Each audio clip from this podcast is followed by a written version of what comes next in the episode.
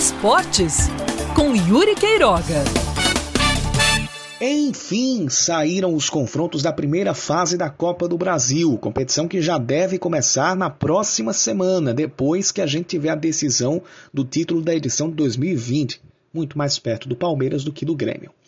E como já era de se esperar por causa do chaveamento que a CBF propõe a cada competição, ou seja, no, na primeira fase, você tem o pote A enfrentando o pote E, ou seja, os 10 primeiros do ranking que vão para a primeira fase vão enfrentar os times do 41 ao 50 lugar.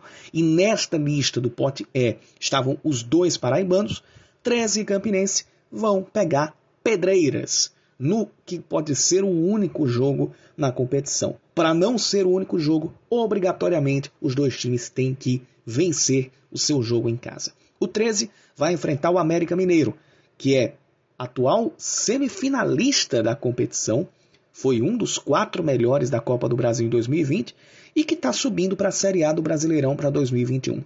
Bem treinado pelo Lisca, já num processo de ascendência, a equipe do América vai sim ser uma bela de uma pedra no sapato das pretensões do 13 em fazer campanhas comparáveis com aquelas de 1999 e principalmente a de 2005.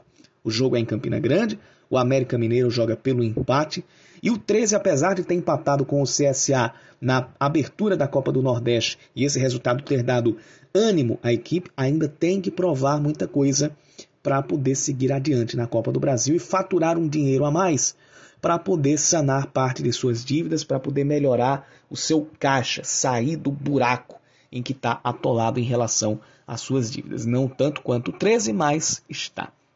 Não tanto quanto o Campinense, perdão, mas está. O Campinense vai enfrentar outra pedreira, que é o Bahia. O Bahia que vem já com o seu time titular preparado para as primeiras rodadas da Copa do Nordeste e já deve ter um mínimo de entrosamento, porque teve o Campeonato Brasileiro sendo disputado até o final de fevereiro.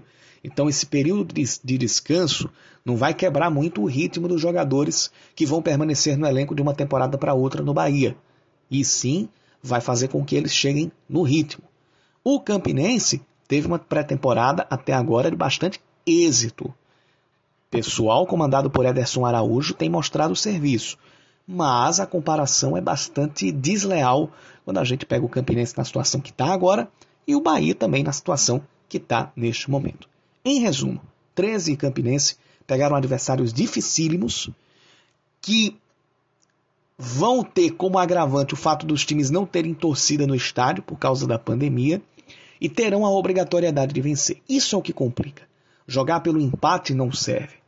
O empate serve para o adversário.